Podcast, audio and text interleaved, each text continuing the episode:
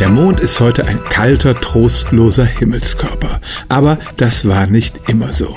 Er wurde vor etwa viereinhalb Milliarden Jahren, wahrscheinlich durch den Aufprall eines Kleinplaneten, aus der Erde rausgerissen und war in seiner Frühzeit ein glühend heißer Lavaball. Und auch als sich die Oberfläche dann abkühlte, gab es immer noch eine vulkanische Tätigkeit. Immer wieder wurde Lava nach draußen gespuckt. Das wissen wir schon seit Mondmissionen in den 60er Jahren. Bisher hatte man geglaubt, dass diese Aktivität relativ schnell zu Ende ging, weil der Mond viel kleiner ist als die Erde und deshalb relativ flott ausgekühlt sei.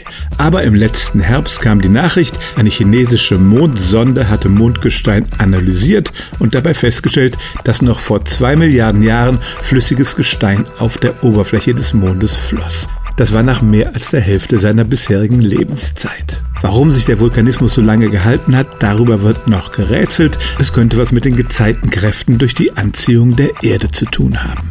Die Krater, die wir auf dem Mond sehen, haben mit Vulkanen nichts zu tun. Die stammen von Einschlägen von Asteroiden, die von draußen kamen.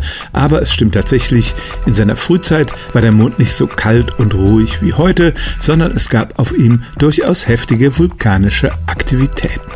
Stellen auch Sie Ihre alltäglichste Frage unter stimmtz.radio1.de.